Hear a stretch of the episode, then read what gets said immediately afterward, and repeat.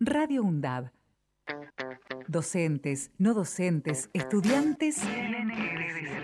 Radio UNDAB. Voces universitarias. Escuchalas. Escuchalas.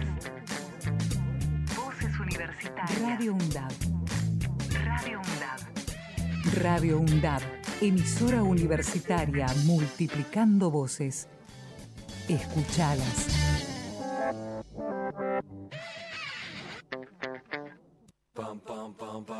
La conquista del tiempo. Somos viajeros. Sabemos cuándo salimos. Desconocemos a dónde llegamos. Tenemos inquietudes y necesitamos saber. La conquista del tiempo. La conquista del tiempo. Un programa realizado por estudiantes de la carrera de turismo de la UNDAB. Los martes de 16 a 17 horas. Por Radio UNDAB. Los turistas no saben dónde han estado. Los viajeros no saben a dónde van. Aquí comienza la conquista del tiempo. Volar con el viento y sentir que se para el tiempo. Pintar. Hola, ¿cómo le va? ¿Cómo está? ¿Qué hace Zuli? ¿Cómo andas, Alberto? Buenas Bien. tardes. Bien, buenas tardes, todo bien, che. Cele está en camino, ¿eh? Eh. Está llegando, está llegando en cinco minutos. Andre, ausente con aviso. ¿eh? No Bueno, sé si. pero- No creo que sea tema universitario, pero bueno, no hay problema. ¿Sabes qué? ¿Te acordás que la otra vez hablábamos de las efemérides? Sí, me acuerdo. No tenemos efemérides, somos un programa de radio sin efemérides. ¿Trajiste? Tengo una. A ver, cuente, cuente. Un día como hoy, hace 15 años, fallecía Roberto Fontana Rosa. Oh, mira. ¿eh? un, un escritor, este, creador de muchas historietas, entre otras, entre otras, este, la de, mm, ¿cómo se llama este muchacho? Eh, eh, Diógenes y el Linchera. No me Uh. salía, no me salía el, el nombre, el nombre que corresponde. Hermosa Este, historieta, hermosas sí. estatuas en el paseo de la historieta. Sí, sí, Hermosas. Sí, sí. Sí, y después eh, a nuestro invitado, yo le voy a hacer una pregunta sobre ese tipo de, de eventos, porque para mí es un evento turístico también. Es, es, Che. es un, Tendría- o tendría que hacerlo. Sí, debería hacerlo y, de- y debería y debería tener alguna movida un poco más un poco más más más publicitada, no sé, me da la impresión a mí. Pero para eso primero tendrían que poner un poco más en estado eh, accesible y con una mejora territorial para que se pueda hacer algún desarrollo turístico ahí. Sí, bueno, nos pasó, ¿te acordás que el año pasado cuando hicimos una materia que fuimos al Museo de la Historieta y fuimos ahí a Puerto Madero, nos encontramos que las, eh, las, las estatuas que hay de las historietas Pintadas, Están rotas, pintadas, extra- rotas. extraviadas. está así. Sí, sí, lamentablemente sí. Bueno, ¿cómo anduviste vos? Eh, Yo- ¿Terminaste todo lo...? No, Yo- no tuviste finales. No, por suerte no. Por Bueno. suerte no. Ya que decís eso, esta semana, finales de turismo. Toda la semana. ¿Toda la semana? Toda la semana. Mirá, con razón hay tanta gente ahí circulando. Eh, exactamente. Y nuestro invitado de hoy tiene muchas cosas para contar sobre eso. Sí, sí, sí, yo creo que, que vamos a hacer, vamos a pivotear mucho Sí. en nuestro invitado de hoy. La verdad que es un invitado de lujo. Che. ¿Por qué no nos tiran los redes, las redes, Marquitos? Este, así vamos avanzando. Los invitamos a que nos sigan a nuestras redes sociales. En Instagram aparecemos como La Conquista del Tiempo y bajo. En Facebook como La Conquista del Tiempo. También pueden escribirnos a nuestro WhatsApp 11 35 69 94 57 o al correo electrónico la conquista del tiempo gmail.com. Turi Tips. Tips para el turismo. De turismo. Tips para el turismo. Hoy me levanto sin pensar. Hola, hola.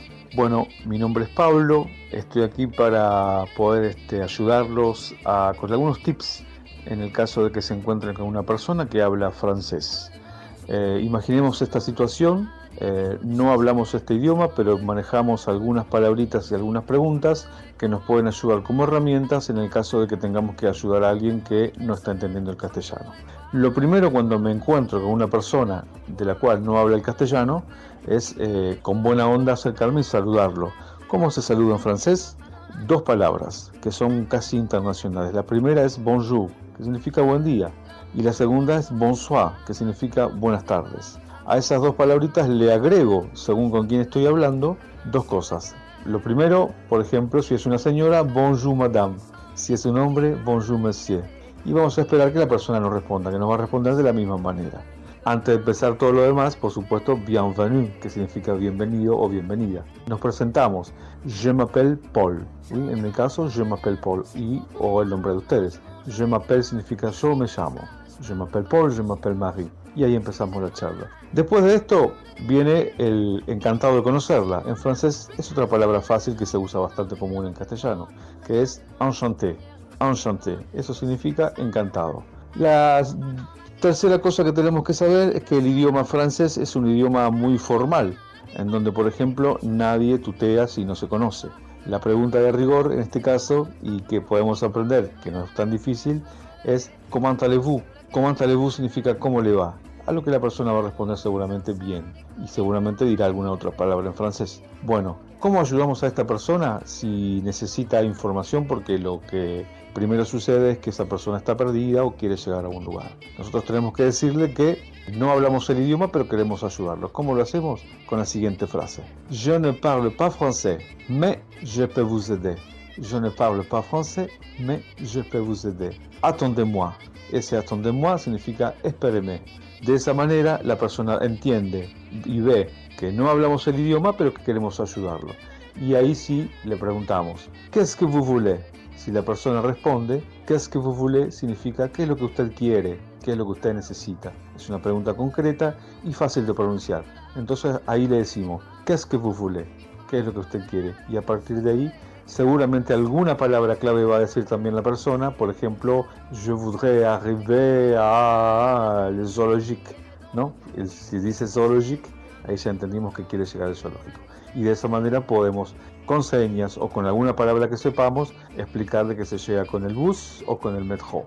Y de esa manera podemos ayudar a la persona a que eh, pueda llegar a donde quiere llegar. Bueno, espero que les sirva Estamos acá para después para pasar otros tips de comunicación en francés.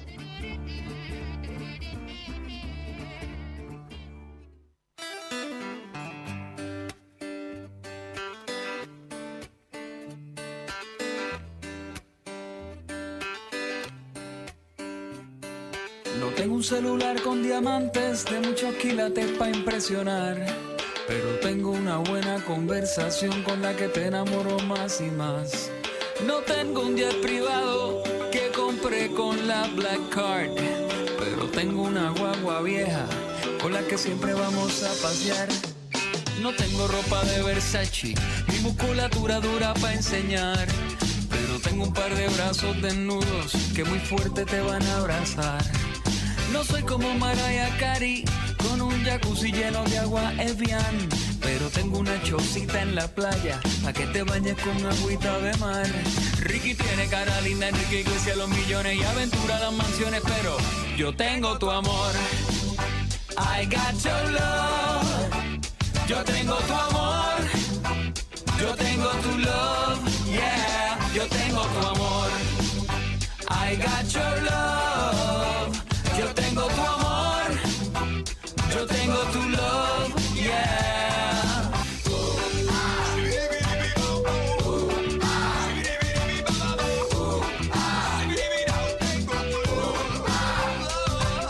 El tiempo vale más que un Rolex y el amor más que un table dance.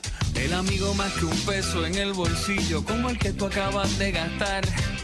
Hablar vale más que un iPhone y más cuando alguien te quiere escuchar. Saber vale más que el diploma, como el que tú acabas de marcar. Mi compromiso vale más que el anillo. No hay palabras si no hay corazón.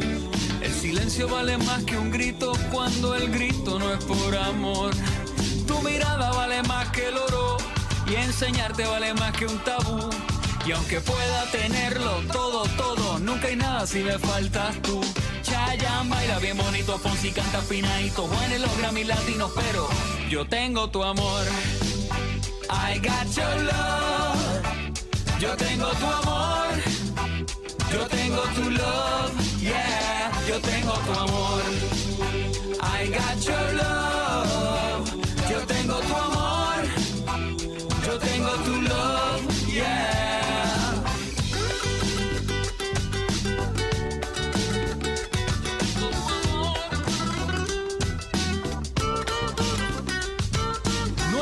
Entre los más bellos de People en español.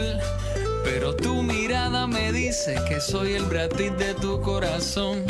Lady Gaga está en el Twitter y también en el Facebook. Justin Bieber en YouTube, pero yo tengo tu amor. I got your love. Yo tengo tu amor. Yo tengo tu love. Yeah, yo tengo tu amor. I got your love.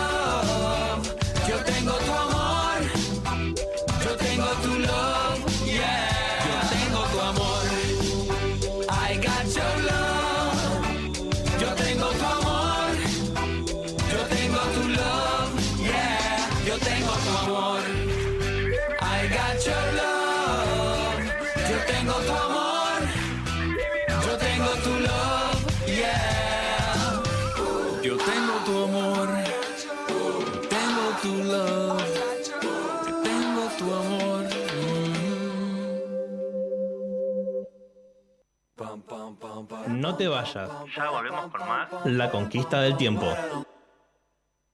El Estado del Tiempo y el Estado de Derecho. Un programa realizado por estudiantes y docentes de la carrera de abogacía de la Universidad Nacional de Avellaneda. Los jueves de 15 a 16 horas. El Estado del Tiempo y el Estado de Derecho.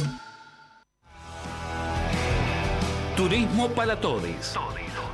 Noticias y conceptos sobre turismo accesible en Argentina. Turismo para todos.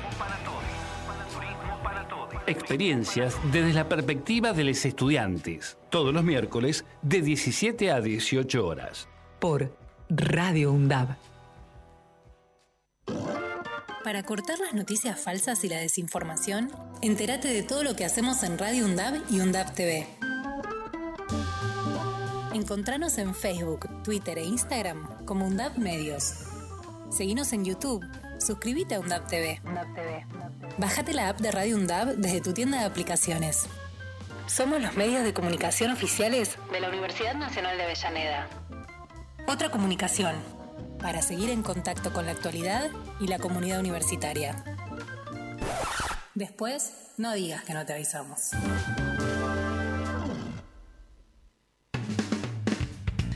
Aruna, Asociación de Radiodifusoras Universitarias Nacionales Argentinas. Somos 63 radios en cada región del país. De este a oeste y de oeste a este. Somos radios universitarias. Somos plurales. De norte a sur y de sur a norte. Somos federales. Recorriendo todas las regiones. Somos Aruna. Todas las provincias. Comunicación Federal.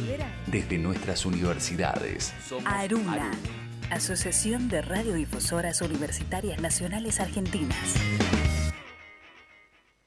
Palabra autorizada. Hablamos con los que saben. Palabra autorizada.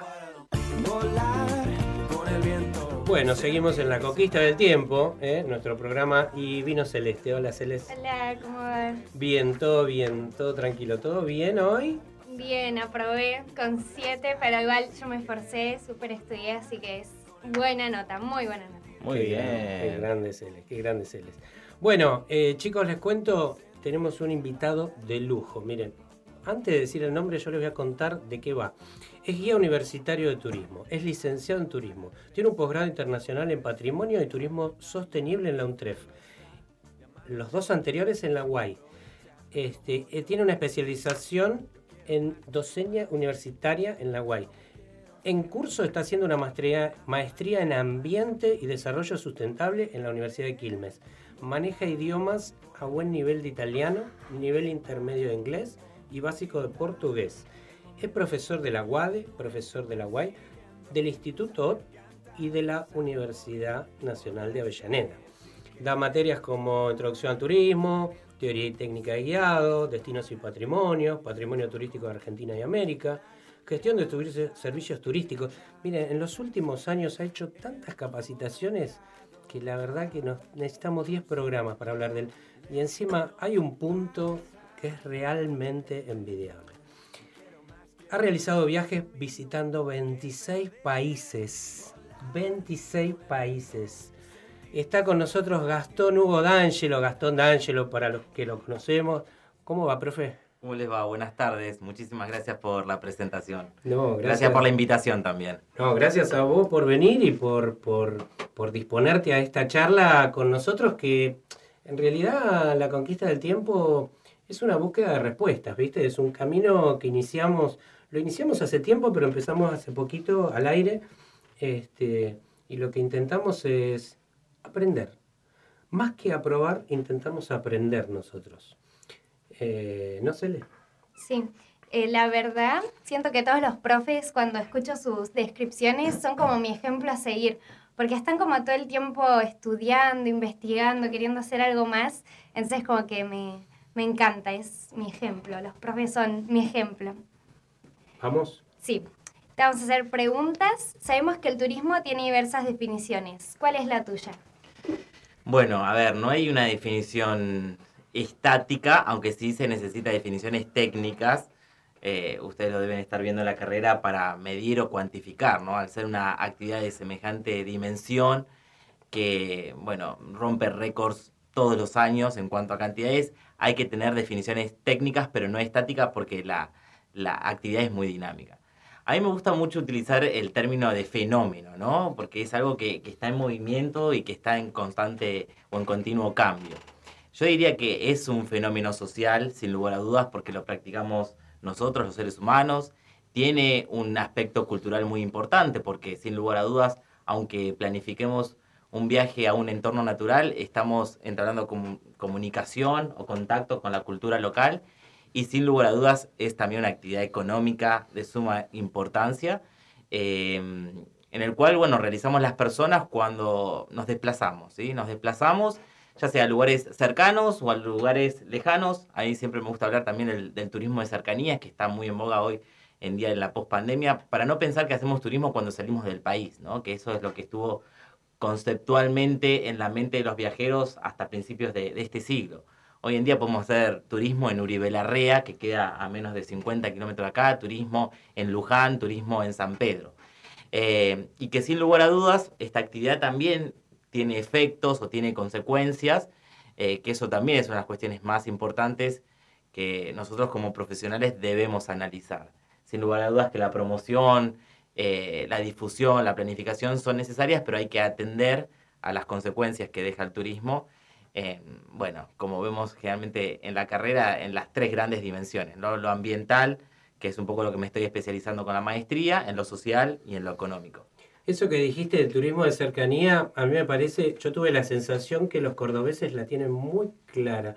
Se la pasan recorriendo sus localidades este, todos los fines de semana. Es así, es así. Hay, bueno, em, por ejemplo, Misiones es una provincia que conozco mucho y también los misioneros conocen mucho a su provincia, ¿no? Localidades de la más pequeña fiesta local, alguna fiesta provincial, o ir a visitar un salto, ir a visitar algún atractivo que quede en las cercanías, es también contemplado como turismo. Entonces, creo que ese sería un buen ejercicio. En primer lugar, conocer lo que tenemos, porque sin lugar a dudas, y eso quizás es algo trillado, la Argentina es mega diversa eh, en lo natural y en lo cultural. Entonces, eh, conocer lo que tenemos cerca también es valioso y quienes tenemos al lado, porque eh, forma parte de la actividad, ¿no? Entonces, está bueno tenerlo como, como concepto y como práctica, por sobre todas las cosas, para empezar a viajar cerca de nuestras casas, ¿no? Seguro. Decime una cosa, a la hora de, de- de ejercer la profesión, eh, ¿te valés de las herramientas recibidas en la formación? sin lugar a dudas. Para mí la formación académica, por sobre todas las cosas, es trascendental y lo destaca uno del resto de los profesionales del sector, ¿no? Hay muchos profesionales, y vamos a las agencias de viajes, a los hoteles, que están trabajando sin haberse formado, porque han tenido suerte o han tenido contacto para llegar a ese puesto, pero los que hemos pasado por un ciclo de formación universitaria, eh, nos diferenciamos rápidamente en el mercado. Y también porque el turismo es una actividad joven. Es una actividad joven, es una actividad compleja, pero que tiene su propio corpus de conocimiento, sin lugar a dudas, ¿no? Quizás allá los primeros licenciados o guías en turismo en la década del 70 eh, tomaban muchas materias de, de otras carreras, ¿no? Porque le faltaba como más de, de consistencia. Hoy en día lo tenemos y de hecho nos sobra, por eso cada vez los planes de estudio son más complejos, más extensos eh, en todas las universidades o incluso los terciarios. Entonces, eh, diferenciarse de, de- los profesionales del mercado está bueno y para mí es algo fundamental. Eh, no solamente nos da los conocimientos, también desde la universidad tenemos que cambiar a no solamente transmitir conocimientos, sino al desarrollo de habilidades complejas, ¿no? del saber hacer. No es solamente el conocimiento hoy en día, que después quizás lo, lo podemos profundizar en otras preguntas, pero es eh, ir a la universidad no es solamente a, a aprender o adquirir conocimientos, ¿no? porque eso es solamente una de las habilidades o, o de las competencias, sino justamente cómo las aplico, para qué me sirve todo lo que estoy viendo, leyendo de tantos autores, si después no lo puedo aplicar en algún ejercicio común eh, o algún caso concreto. Entonces es, es mucho más allá de, de- de llenarse de información, sino saber después administrarla y aplicarla No, según el perfil o la tarea que uno hace en el campo, que también es muy amplio, ¿no? No es solamente un único trabajo el que hace el guía o un único trabajo el que hace el licenciado en turismo. No, seguro. Bueno, ya que nombraste, dijiste una palabra clave, autores. A nosotros como estudiantes, desde el primer momento en que entramos a la universidad, en turismo nos, nos nombran a una persona que es no es el padre del turismo, Pero sí es uno de los creadores del concepto del turismo, que es Kurkraft. Entonces, en base a que ellos, o él con, otro- con otra persona, no me acuerdo el nombre en este momento, crearon el concepto de la, del turismo de la OMT. ¿Qué, qué, ¿Cuál es tu opinión personal hacia la OMT? Bueno, la OMT es un tanto compleja como todo organismo eh, internacional, ¿no? Para mí sirve para algunas cosas y desalienta para otras. Eh, se ha visto un poco su función en este mundo de, de pandemia y post-pandemia, ¿no? Que ha tenido que trabajar eh, de manera mancomunada con otros organismos de Naciones Unidas, ¿no? Como por ejemplo la Organización Mundial de la Salud. Porque nosotros fuimos, claro, está uno de los sectores más afectados. Eh, creo que, a ver, en cuanto a lo ventajoso o de su existencia, sin lugar a dudas, eh, pone un marco referencial de- del desarrollo del turismo a nivel internacional, nos eh, comparte algunos eh, compendios, anuarios, estadísticas para ver la evolución y el crecimiento, ¿sí? También tiene un programa, la OMT, que es eh, para las instituciones de educación superior para certificar las carreras, ¿sí? En una de las universidades en las cuales trabajo está certificada y eso la verdad que exige mucho la, la calidad académica, ¿no? Para, para forzar no solamente a, a los docentes, sino también a los estudiantes en ser los mejores en lo que están estudiando. Y después, por otro lado, es un poco obsoleta al ser tan estructuradas y al depender por ahí de, de la comisión o del comité para la toma de decisiones, ¿no? Es que como todo organismo eh, tiene su, propia, su, propio sistema, es bastante burocrático y por ahí las decisiones son muy a largo plazo, ¿no? Y cuando hoy en día, lo hemos visto en pandemia, tenemos que tomar una decisión de manera inmediata para que, para que bueno, no, las consecuencias no sean tan profundas o, o tan perjudiciales para la sociedad, porque en el medio de todo esto hay personas trabajando que dependen de la actividad, ¿no? Eh, entonces, bueno, es como que ahí hay que buscar un punto intermedio. O sea, sirve para muchas cosas, pero le falta dinamizar mucho más con cada uno de los países, incluso trabajar con las regiones. No sé si ustedes están al tanto, pero la OMT tiene sus propias regiones. Eh, entonces, bueno, trabajar más a nivel micro, ¿no? Porque no es lo mismo lo que nos pasa a nosotros acá en América Latina, que tenemos una realidad sumamente compleja, lo que puede estar atravesando Medio Oriente o Asia y el Pacífico. O sea, eh, en materias de seguridad, en materias políticas, en económicas, eh, estamos en algunas situaciones en ventaja, en otras desventaja, pero creo trabajar en lo micro va a ser fundamental eh, para poder salir adelante en este mundo y también por ser un poco más competitivos, ¿no? ¿No tiene una mirada muy de hemisferio norte? Sí, sí, bueno, eh, hay que ver de- en qué momento se fundó, quiénes la fundaron y dónde se hace, cuál es la sede, ¿no? Si vemos la sede allá en España, eh, que está constituida principalmente por países europeos o del hemisferio norte, eso también nos da cuenta un poco de, de- de su mirada y de la toma de decisiones. Por eso mm, yo me, me inclino más a trabajar en lo micro, en lo regional, para conocer un poco más la realidad del sector y, y las necesidades también eh, en cuanto, por ejemplo, a asistencia financiera o técnica que necesitamos cada uno de los países para ciertos proyectos. Eh, entonces, bueno, trabajar en lo micro siempre es importante porque uno conoce un poco más del territorio que de una oficina en otro país que tiene una realidad completamente diferente a la nuestra, ¿no? Ya nos contaste de las herramientas de la universidad que aplicaste en el trabajo. ¿Cuánto influye en la profesión poder relevar los territorios antes de ejercerla? Muchísimo, pero no siempre es posible. No, está bien. Es muchísimo, es una gran ventaja conocer el territorio con anticipación. Eh, a mí me dio la posibilidad, por un lado el trabajo, ¿sí? el trabajo eh, en un principio como agente de viajes eh, en el sector que estaba me permitía mucho viajar a- al interior para conocer los productos, por lo menos Argentina, y después como guía, ¿no? Guía coordinador, viajando con grupos.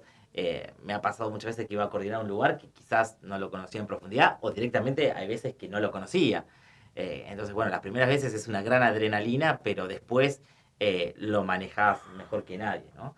Pero sí, influye y ayuda mucho conocerlo. El relevamiento previo para un guía, por ejemplo, del lugar que va a guiar o del cual va a trabajar, es, yo diría, imprescindible. No necesario, es imprescindible. Yo tuve la sensación que cuando vos nos explicabas sobre Turquía, ¿no? Este, o sobre determinados países este, que habías visitado, lo contabas como que lo estabas viendo, como que cerrabas los ojos y lo veías y lo contabas con detalles que después cuando uno iba al material bibliográfico decía, uy, pero esto me lo comentó también, esto lo vio.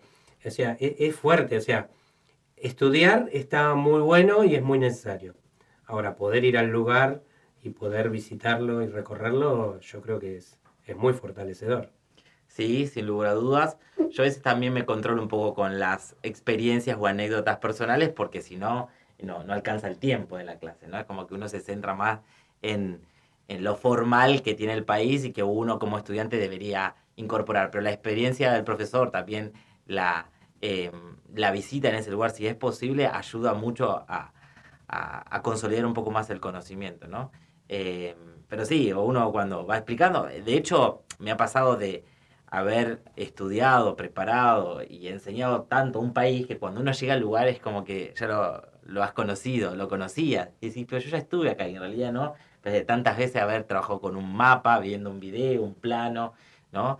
Eh, entonces, bueno, también hoy en día los recursos tecnológicos nos ayudan mucho a acercarnos a un país, ¿no? Sí, sí. Eh, hay, Mucho hay más en la... recursos. Y vos no estudiaste hace tanto. No, no, no estudié hace tanto, es cierto. Pero- Pero, en estos últimos 10 años, eh, se cambiado. ha- eh, ya con YouTube. Eh, YouTube es hoy en día, un, ah, para mí es un viaje de ida, ¿no? Sí, sí. Yo, a unos amigos me dicen, ¿por qué no te ves tal serie? Y yo me la paso mirando videos de YouTube de otra gente, Sí, porque me sirve mucho también para, eh, para mis clases, para mi trabajo, ¿no? Eh, hay muchos canales especializados en geografía, especializados en, en circuitos, decís, bueno, eso, eso te ayuda como para eh, mejorar la clase de uno y también para tener un dominio de, de- de países, de ciudades que quizás otra persona no lo tiene. Y para ciertos puestos de trabajo es muy necesario. Ahora vamos a escuchar una canción. Eh, Pero la pone despacito, pregúntale, pregúntale. La, Ya pone, que la pisamos un poquito. Decís de YouTube. Eh, ¿Considerás que el uso de Street View, Maps, eh, YouTube, de, por de hecho, eh, de, lo que, de todo lo que es la plataforma de mapas en sí, para el uso de tanto de geografía como destinos, es fundamental? Es fundamental. Mira, a mí se me generan como sensaciones encontradas o de hecho me contradigo porque yo siento en lo personal que en la virtualidad di mejor la materia, por ejemplo, destinos, aplicando muchas de estas tecnologías, ¿no? Que en nuestras aulas, lamentablemente, por lo menos no tenemos internet. Entonces, eh, esto de lo digital, y aparte es eso, ¿no? Del aprender haciendo. No es solamente que el profesor me diga lo que hay de un país o lo que sabe, sino también cómo yo lo puedo aplicar. Entonces, esto de, de tener ciertos recursos en el aula son fundamentales y esto de las plataformas como el Earth, el Google Maps, un montón de, no sé, hay una aplicación que utilizo, no, no se me viene el nombre, pero que compara el tamaño de los, de los países, la superficie, entonces te queda mucho más grabado esto cuando lo vivencias y vos lo estás comparando que cuando ves el número de X eh, kilómetros cuadrados, ¿no? Entonces sí, ayuda y muchísimo. Bueno, vamos a dejarlo que tome un poco de agua. Dale, mándalo, Marquitos. Gracias, Marquitos. Marca la memoria y el tiempo nunca vuelve atrás. Mm, entonces, si lo hicimos bien o mal, no importa, aprendimos la lección. Se trata siempre de empezar. Si todo tiene su final,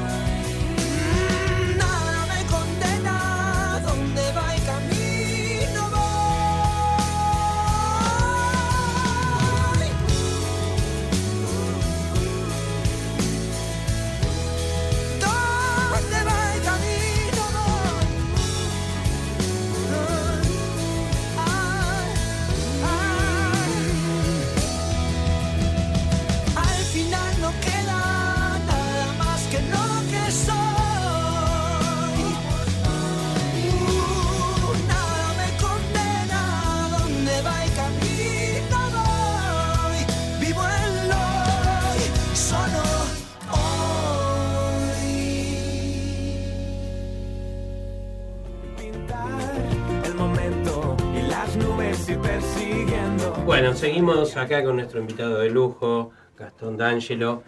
Eh, muy buena elección el tema, te digo. Coincidimos 100%. Abel Pinto, un fenómeno. Eh, no lo opina igual Ulises, pero lo dejamos ahí. Eh, Son opiniones personales. bueno, dale, todo tuyo. Bueno, ¿te acuerdas que hace un poco una, una charla sobre previaje? Sí, por supuesto. ¿Estuviste? No, no estuve, no estuve. Bueno, te presente. perdiste una Tenía que dar clases. Ah. Sí, un debate interesante. Muy, muy Sí. interesante. Eh, ¿Cuál es tu opinión personal? No sé si lo usaste en su momento, el año pasado. El- Sí, sí, apliqué, apliqué al previaje 2. Bien. Como docente, como profesional de turismo y como docente, ¿cuál es tu opinión personal hacia el- el- lo que es la política de Estado de previaje?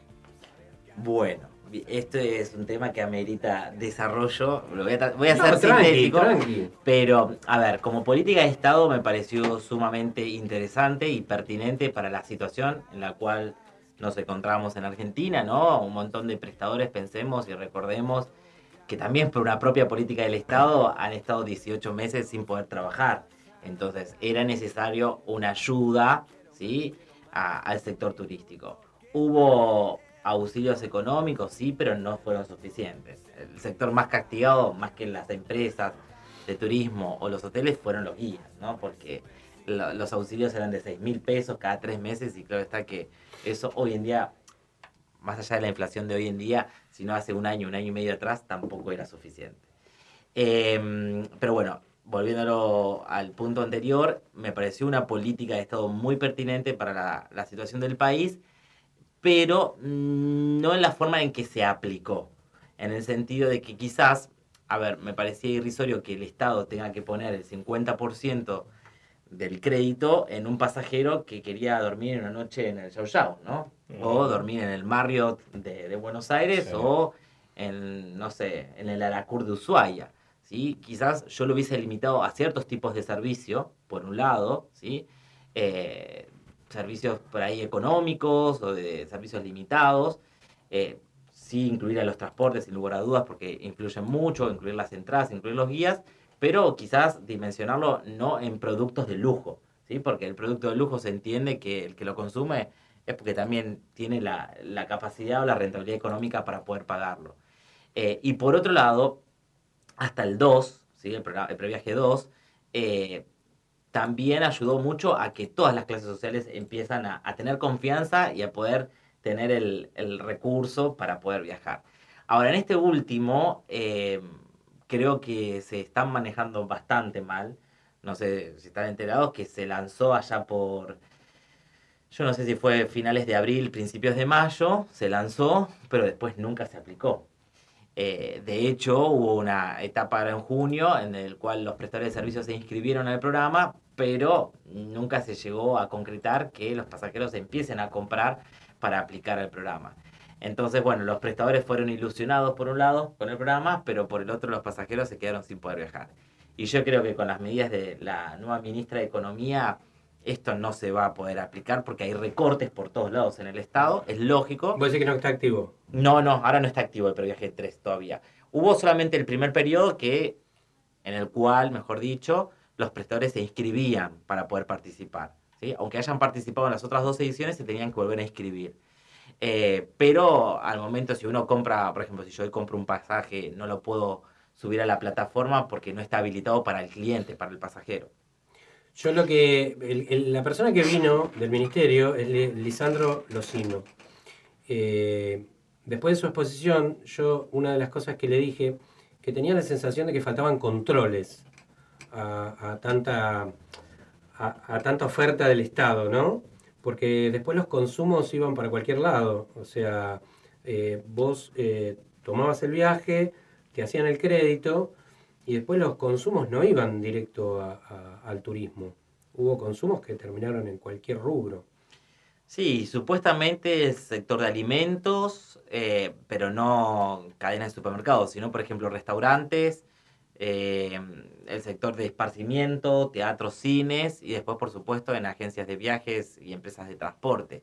Eh, Pero se expandió a más, ¿eh? Sí, se fue expandiendo en el previaje 2 principalmente, que yo creo que vieron que había un gran capital de la gente que había viajado, entonces para también movilizar y dinamizar a otras actividades económicas que estaban un poco estancas.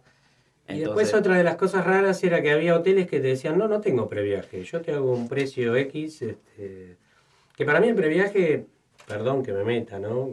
Ante semejante profesional, lo mío, para mí fue un blanqueo, ¿no? La necesidad de que el, el prestador facture y el usuario pida la factura. Entonces, bueno, Sí, fue un blanqueo que es necesario, pero a su vez sabemos para todos los que son eh, emprendedores que tenemos una alícuota muy alta de impuestos en Argentina. Sostener la estructura de cualquier empresa turística es altísima, volviendo a lo mismo, sabiendo que estuvieron un año y medio completamente paralizados. Lo de blanqueo está bueno, pero también ha generado una inflación en el sector turístico muy importante. claro, porque los precios... Excesivo, excesivo. Yo en los dos programas que he utilizado, eh, por ejemplo, cuando compré el año pasado para viajar este año a Bariloche, me decían los prestadores, si vos lo necesitas con factura, te cobro un precio, y si lo necesitas sin factura, te cobro otro precio. Y ese precio era el 20 o 30% menos. Entonces, ¿hasta qué punto sirve un programa que después vos terminás, o sea, el precio real quizás, sin lugar a dudas, es el que ellos establecen con factura, pero eh, generaba una distorsión y un aumento de precios porque sabía que había una alta demanda. ¿sí? Ahí es lo que La- iba la, la- falta de control. Esa era la falta de control, sin lugar a dudas. ¿sí? Control, pero por, por sobre todas las cosas de precio. Sí, sí, control de Incluso todo, ha pasado todo, en la misma aerolínea de bandera, ¿sí? porque antes de la aplicación del previaje, yo porque he viajado por trabajo a Iguazú, eh, el pasaje, no sé si me salía algo de 12 mil pesos ida y vuelta, cuando se aplicó el previaje 2, pasó a costar casi 20 mil, 21 mil pesos. ¿sí? Entonces, todas las rutas aéreas han aumentado mucho, eh, la, nuestra línea de bandera, las, las privadas, y bueno, eso generó una inflación que nunca ha habido desa- defla- deflación, sería en este caso, después de lo acontecido. Bueno, y hoy en día con todas las cuestiones que estamos transitando, también cada vez es más caro viajar, incluso por Argentina. Sí, sí, sí. Eh, pero bueno, eh, como política de Estado estuvo bueno, fue algo que muchos países nos han aplaudido para la reactivación económica. No, para reactivar sirvió. Pero creo que ya hoy en día el turismo está activo en Argentina. No es necesario eh, un programa como esto, sino quizás se podría aplicar el programa con prestadores o con regiones que se había pensado en un momento que estén desfavorecidas. Que no estén muy que gestionadas, que no exactamente, que estén en vía de desarrollo y no estén consolidadas. Creo que eso sí ayuda- ayudaría a generar desarrollo en los lugares que, que necesitan de la mano del Estado, ¿no? Que Sí, aclaró que no va a haber un previaje. Que no cuatro. sean esas cinco localidades o cinco destinos típicos de siempre y fomentar un turismo más eh, en lugares más menos Sí. con menos accesibilidad quizás y para que esos destinos puedan surgir un poco más y fomentar un poco más la infraestructura. Sí, expandir, Es que expandir el dentro país. incluso de la planificación que hace el Estado, una de las cosas que tiene que prever es la desestacionalización de la demanda, ¿no? No que toda la gente vaya al mismo lugar, no que vayan a Iguazú, Salta, Mendoza, Bariloche y Ushuaia, sino Mar del pensar en o Mar del Plata, en la costa bonaerense. Pensar en destinos que también necesiten de la llegada de visitantes. Y los cinco más exitosos fueron los de siempre. Sí, por eso. Benefició a los mismos. Hace un ratito nos contabas que a veces te tocó ir a coordinar grupos sin conocer el lugar. Eh, ¿Esto y cuáles otras cosas fueron los mayores desafíos a los que te tuviste que enfrentar en tu labor profesional? Em, bueno, todo depende en el puesto que haya ocupado. ¿sí? En la agencia de viajes, por ejemplo, em, lo que más, los mayores desafíos eran trabajar con los clientes, ¿no? Con las, eh, trabajar en una mayorista, una agencia de viajes mayorista, trabajar con las minoristas que, bueno, compiten mucho en el mercado y que necesitan la respuesta inmediata, ¿no? Y uno como mayorista, como agente mayorista, tenés varios clientes a su vez, entonces la respuesta inmediata a veces no siempre es posible. Eh, entonces, bueno, ser muy dinámico, ser muy ordenado, ser muy proactivo, ¿sí? Y tener buenas estrategias de venta era fundamental eh, en cuanto a eso. En cuanto a lo de guía, bueno, lo, fui superando. Eran más que nada cuestiones de personalidad, ¿no? A muchos guías, por ahí parece eh, también gracioso, porque yo en un principio era muy tímido, no podía hablar en público, pararme frente a una clase cuando yo estudiaba en la facultad se me hacía bastante dificultoso, ¿no? Y hoy en día es contradictorio porque soy docente y la verdad que le he perdido casi por completo el miedo, aunque a veces uno tiene esa adrenalina. Pero el guía, eh, como guía eso, ¿no? El desafío era posicionarme frente a, pasajeros o a personas que no conocía, ¿no? Y compartir un poco lo que uno sabe, ser, eh, anfitrión, conocer, eh, darles a conocer los lugares que uno considera que podría llamarles la atención. Y bueno, hoy en día como docente es un gran desafío, ¿sí? Es un gran desafío en el sentido de que la educación va cambiando, incluso en este mundo de pospandemia también cambió, y por sobre todas las cosas, a mí me gusta mucho ver cómo aprendemos, ¿no? Y, estamos todo el tiempo cambiando las formas de aprender. Entonces, eh, nada, es, ser docente hoy en día también es un desafío eh, que, bueno, va aprendiendo todos los días. Uno se puede formar, puede hacer cursos, pero lo, lo terminas aprendiendo dentro del aula, ¿no? Eh, así que bueno, es súper satisfactorio. Marcos, tenemos un, una pregunta de oyente. Y por las calles y querer volar con el viento y sentir que se para el tiempo. ¿Qué consejo le das a quien inicia su etapa laboral de cara al público en el ámbito del turismo? Em, en cuanto al consejo, bueno, principalmente estar formado y ir con, valentía, estar seguro de las competencias que uno tiene. Em, como decía hace un ratito, no es solamente el conocimiento, sino también las habilidades blandas. Ser empático, ser proactivo, tener ganas de aprender, eh, de trabajar en equipo. Eh, son cuestiones que son súper necesarias, creo yo, que en cualquier puesto de nuestro sector. Eh, entonces, bueno, eso, el, trabajo con las, habilidades y las competencias propias que una lleva.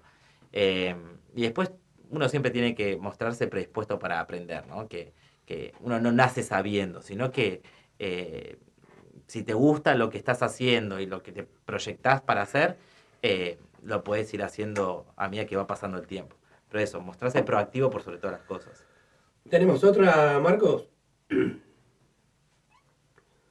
Hola Gastón, ¿cómo estás? Bueno, soy Emiliana y nada, quería consultarte, teniendo en cuenta que sos el profesor de patrimonio cultural en la carrera y además eh, sabiendo también que, estás muy metido en el tema de la sustentabilidad, como licenciado, ¿cuál es la acción o el plan que llevarías adelante en las distintas ciudades o sitios que se ven afectados por la gentrificación eh, a causa del turismo masivo? Bueno, eh, qué pregunta. Hola Emiliano, un gusto.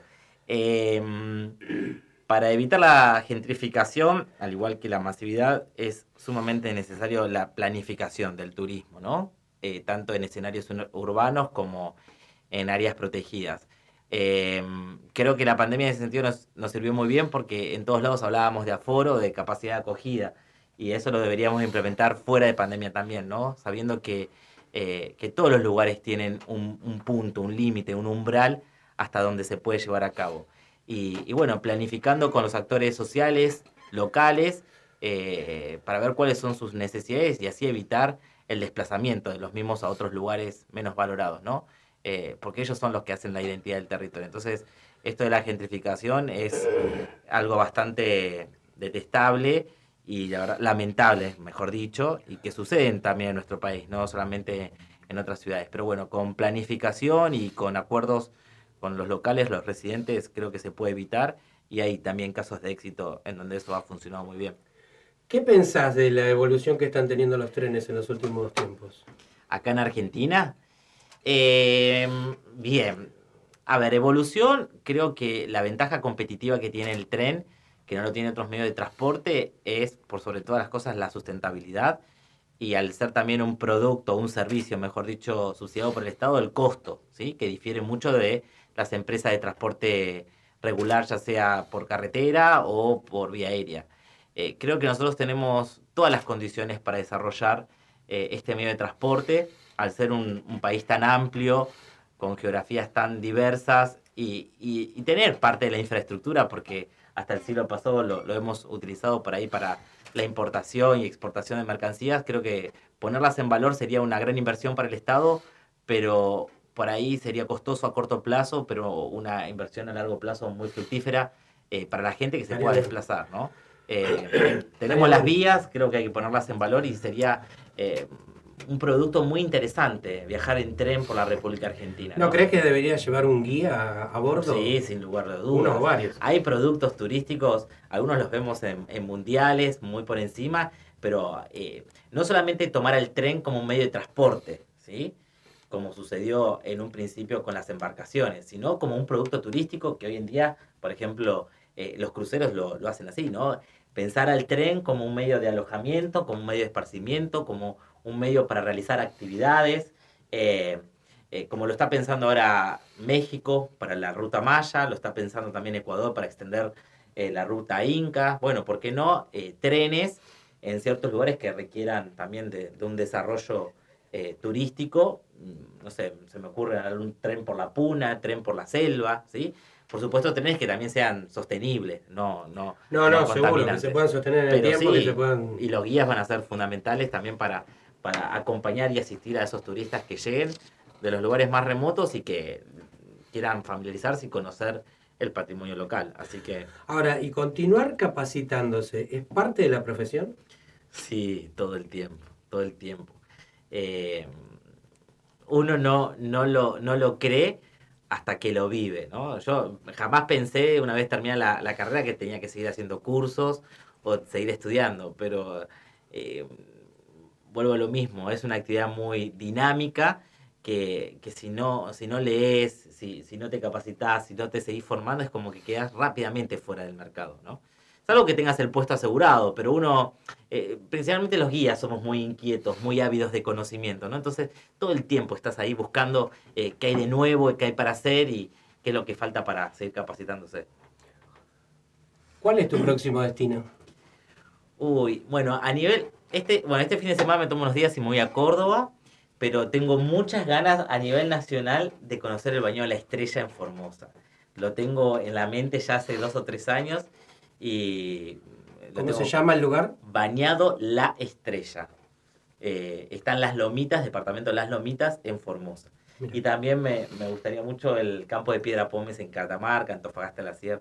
Eh, Catamarca y La Rioja son dos provincias. Esas tres son las provincias que me faltan conocer de Argentina, por eso las tengo ahí pendientes. Bueno, vos has recorrido el Gran Bazar y has recorrido muchos, muchos mercados importantes, pero nunca, nunca has encontrado una artesanía semejante No, que te vas a llevar tan acá, bella, tan que bella. representa la conquista del tiempo, ¿no? Es Ok. nuestra eh, eh, eh, es nuestro, nuestro, nuestra forma Me de conquistar encanta. el tiempo es dedicarla a, a multiplicar plantas. Me encanta, me Este, encanta. Así que te estás llevando un terrario este, de recuerdo.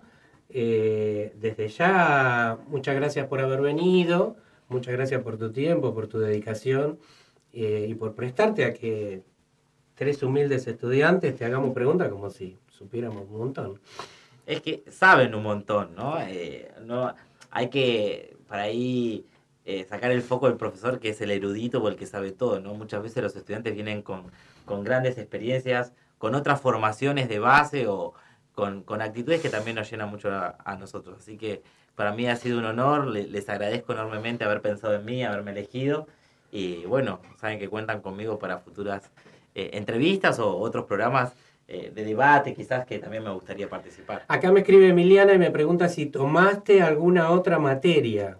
Sí, voy a empezar a partir del próximo cuatrimestre en Mercosur. Estamos definiendo ahí los, los horarios, modalidad. Va a haber algunas materias virtuales también en la carrera. Así que ahí estamos terminando las, las reuniones de profesores para ver cuáles, pero sería Mercosur y, y, y mundiales, pero siempre en destinos al momento. Bueno, y finalmente nosotros estamos preparando para fin de año un viaje a Pipinas, ¿eh? Vamos de a fin de semana, y necesitamos un guía. Necesitamos un guía. Ok. Lo, lo tengo que preparar ese destino porque no. Tranqui, tranqui. Tenemos material, así que te vamos a ayudar. Pero te, te anotamos, te anotamos. es dale. para fin de año, tranquilo. Tenemos que demostrar primero que somos capaces de sostener el programa. Pero por supuesto. Ahí Ulises Yo quiere... tengo una propuesta para vos. A ver. Siendo docente, profesional y docente en realidad, eh, en lugar de... o sea, sabemos que los profesores preparan las clases y tienen su, su esquema ya preparado, ¿no? Eh, y que la mayoría de las veces son monólogos. Cambiar, aunque sea por una clase a la cual quisiera ir como oyente y participar, y formar un debate. Hacer una clase en debate.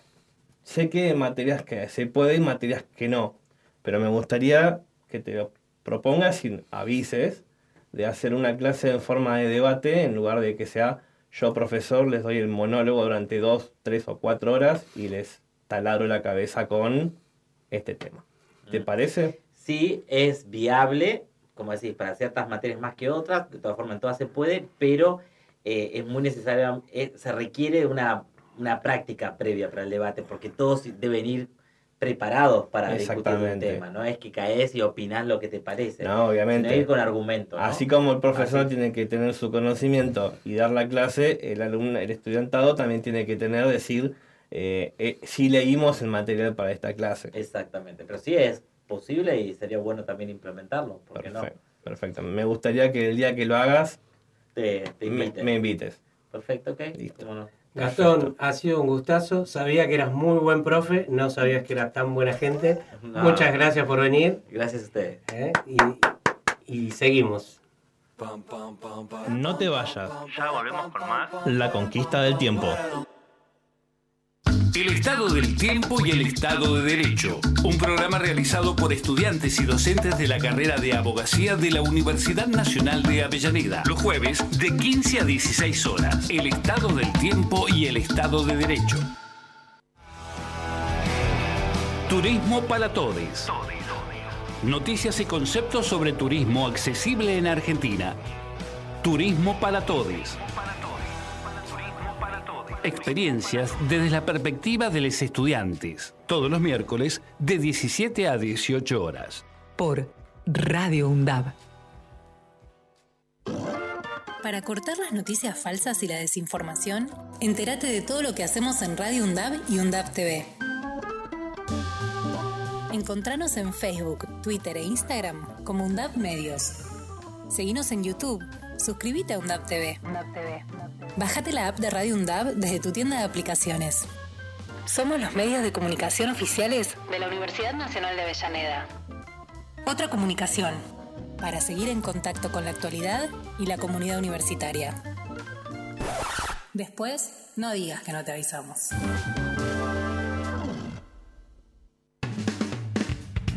Aruna. Asociación de Radiodifusoras Universitarias Nacionales Argentinas. Somos 63 radios en cada región del país. De este a oeste y de oeste a este. Somos radios universitarias. Somos plurales, De norte a sur y de sur a norte. Somos federales. recorriendo todas las regiones. Somos Aruna. Todas las provincias. Comunicación Federal. Desde nuestras universidades. Aruna. Asociación de Radiodifusoras Universitarias Nacionales Argentinas. Vivamos Avellaneda. Andrea nos cuenta qué hacer en la ciudad. Volar con el viento y sentir que se para el tiempo. Pintar el momento. Hola, ¿cómo están? Bienvenidos a una nueva parte de la columna de Vivamos Avellaneda. En esta oportunidad le vamos a traer la oferta de las vacaciones de invierno en nuestra ciudad. Eh, le vamos a acercar la oferta de espectáculos gratuitos que se puede disfrutar el día de hoy, martes 19 de julio. Las entradas se, van a reti- eh, se retiran en cada sede el mismo día de la función a partir de las 12 horas.